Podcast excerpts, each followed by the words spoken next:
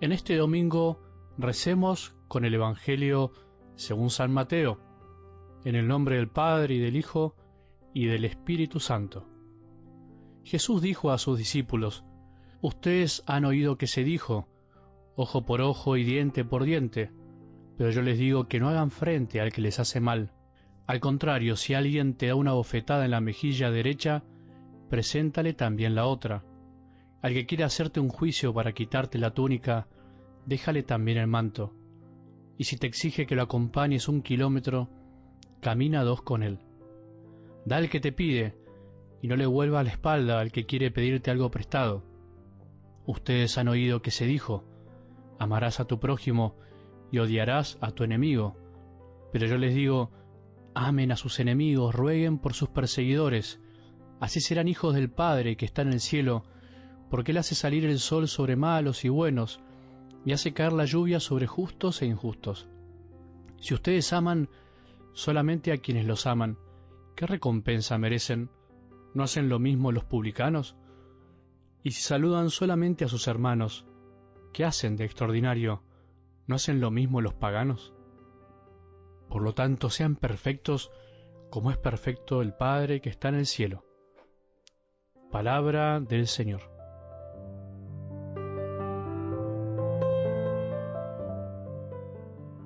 ¿Por dónde empezar? Eso me pregunto hoy. ¿Por dónde empezar al escuchar este Evangelio?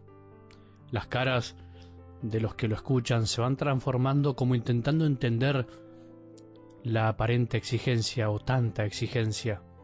Los rostros de los que ese día escucharon a Jesús cara a cara y los rostros y corazones de miles y miles que hoy escuchan también este texto del Evangelio. Por eso te invito a que hoy pienses o reflexiones qué cara pusiste al escuchar estas palabras. Y si la cara ni te cambió, volverlo a escuchar.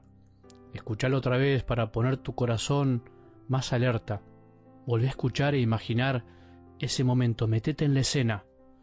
Imagínate a Jesús en un monte con miles de personas escuchándolo con atención mirándolo a la cara y Jesús hablando seguramente con una forma amorosa y atractiva, pero al mismo tiempo diciendo cosas tan fuertes.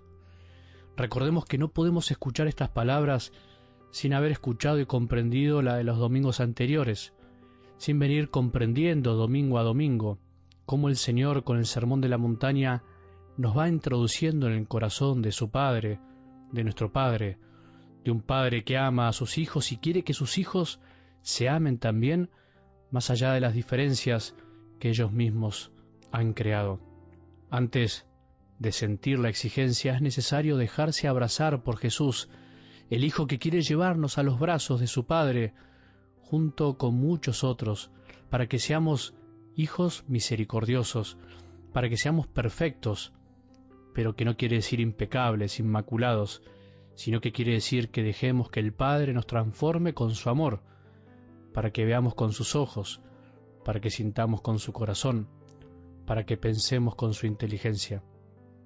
Si no comprendemos estas palabras desde esta óptica, desde esta mirada, será más de lo mismo, será pura exigencia que jamás podremos vivir, porque el corazón no nos da para tanto, es demasiado pedir. Nos quedaremos en el puro intento y ni siquiera eso. Seguiremos pensando que nuestra fe es un cúmulo de exigencias para algunos pocos. ¿Por dónde empezar? Bueno, voy a empezar por algo. Algún día, en otro audio, en otro momento, seguro seguiremos con lo demás.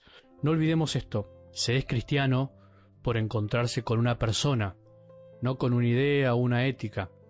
Solo comprenderemos y viviremos estas invitaciones de Jesús si nos desvivimos por amar y conocerlo más, a aquel que vino a hacerse amigo de todos, hermano de todos, aunque muchos no lo consideraron amigo ni hermano, aquel que vino a desarmarnos con su amor. El problema no es tener algunos enemigos en la vida, es parte de la vida a veces, o tener personas que no nos quieran tanto y que nos traten mal o incluso se aprovechen de nuestra bondad. ¿Sabes cuál es el verdadero problema de nuestro corazón? Fabricar nosotros mismos enemigos, considerar a ciertas personas como no amables, como fuera de nuestro radar del amor. Considerar que hay personas que no merecen ser amadas por nosotros, que no están en nuestro GPS cuando buscamos ir hacia algún lado y por eso están como muertas. Son personas que están tiradas al costado de la vida, tan muertas que si las cruzo no las saludo, si me piden algo las esquivo. Pero nadie está muerto para Dios que es Padre, como para vos jamás un hijo o una hija va a morir, aunque ya no esté a tu lado. Así piensa el Padre, así piensa Jesús. ¿Así pensamos nosotros? Así siente el Padre, así siente Jesús, así actúa el Espíritu Santo. ¿Así sentimos vos y yo? El Hijo perfecto, que no se equivoca nunca, no existe. Solo es Jesús, el verdadero Hijo. Pero sí existen los hijos que quieren ser perfectos hijos del Padre y por eso consideran a todos hermanos, a los buenos y también a los malos.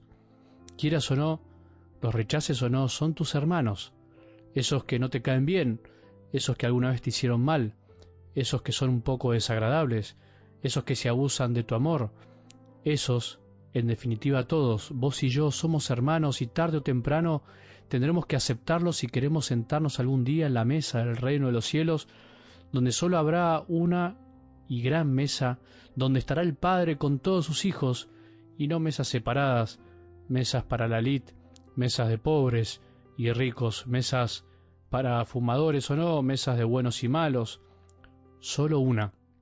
¿Eso te da alegría? Creo que estás de a poquito siendo un hijo perfecto del Padre. ¿Eso te da náuseas? Todavía tenés que pedirle a Jesús que te ayude a no quedarte con el cumplir, con lo estrictamente necesario, lo que es justo, creyendo que sos el hijo que merece todo el amor y los demás tienen que seguir esperando.